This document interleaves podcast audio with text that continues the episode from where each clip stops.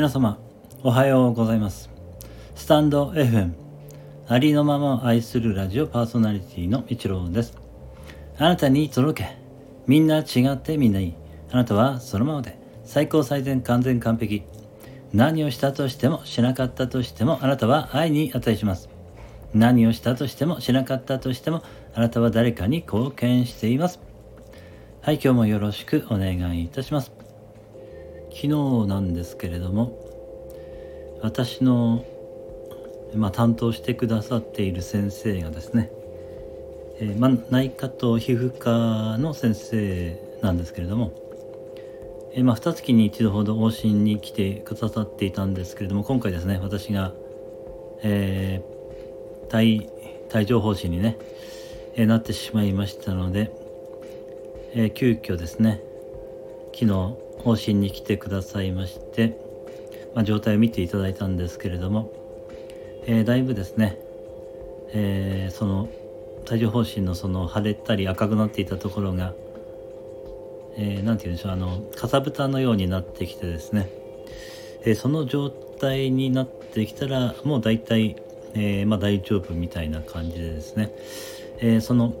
えまあ、お薬の方をね1週間ぐらい飲めばいいみたいなんですよね。その帯状疱疹に対する、えー、お薬ですね。それはまあ1週間飲めばよいということであとですね痛みがあるようでしたらその、まあ、痛み止めはね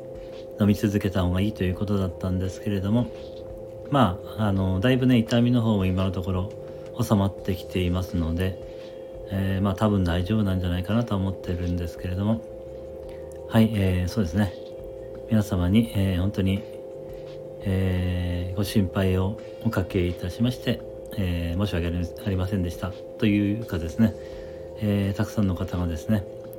え本当にお気遣いをしてくださいましてありがとうございました。心より感謝申し上げます、え本当にねありがとうございました。